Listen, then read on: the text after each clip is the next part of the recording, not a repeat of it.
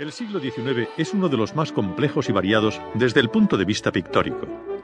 Numerosas tendencias estilísticas penetran en nuestro país, procedentes en su mayoría de Francia.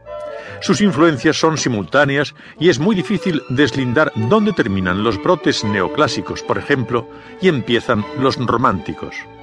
Porque no solo conviven y se hacen sincrónicos en el tiempo, sino que a veces son practicados por un mismo pintor.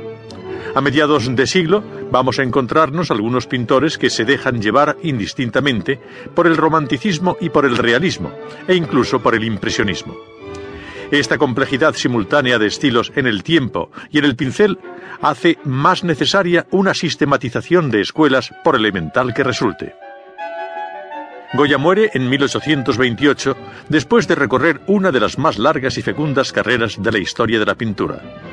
Sin embargo, su estilo de los últimos años, negro y desgarrado, que es la creación más inolvidable y cargada de futurismo, no encuentra mucho eco entre los pintores coetáneos.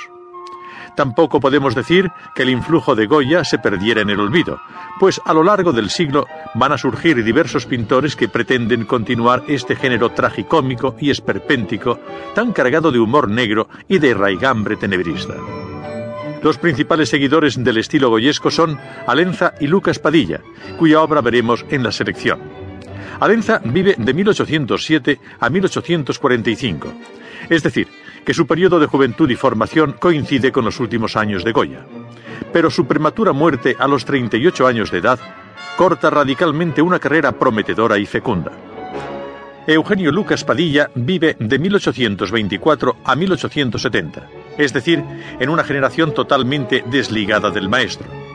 Su vida, 46 años, tampoco es muy larga, pero pone en evidencia las grandes dotes de este pintor para la pintura tenebrista y costumbrista. Esta característica de muerte prematura es muy frecuente entre los artistas del siglo XIX, como iremos viendo, y constituye un grave obstáculo para la plena maduración de su obra. Además de Alenza y Lucas Padilla, hay otros pintores que siguen la tendencia goyesca más o menos interesante, como José Ribelles, José Elbo, etc. Incluso en otros pintores románticos, como los Becker, se advierte un acentuado interés por el costumbrismo popular que, sin duda, proviene de la veterana tradición hispánica. Otra gran corriente pictórica europea que se extiende muy tímidamente en nuestro país es el neoclasicismo. David había trazado la senda gloriosa del neoclasicismo francés, pero no encontramos en España un grupo de pintores, como los parisinos, que se comprometa totalmente con el frío academicismo neoclásico.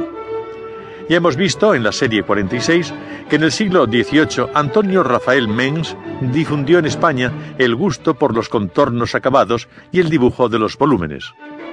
Era como una anticipación del neoclasicismo.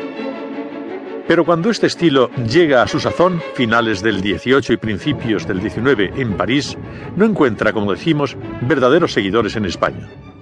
Bien es cierto que muchos de nuestros pintores del primer tercio de siglo pintan algunas veces bajo las normas del neoclasicismo, pero son producciones intermitentes en la mayoría de los casos.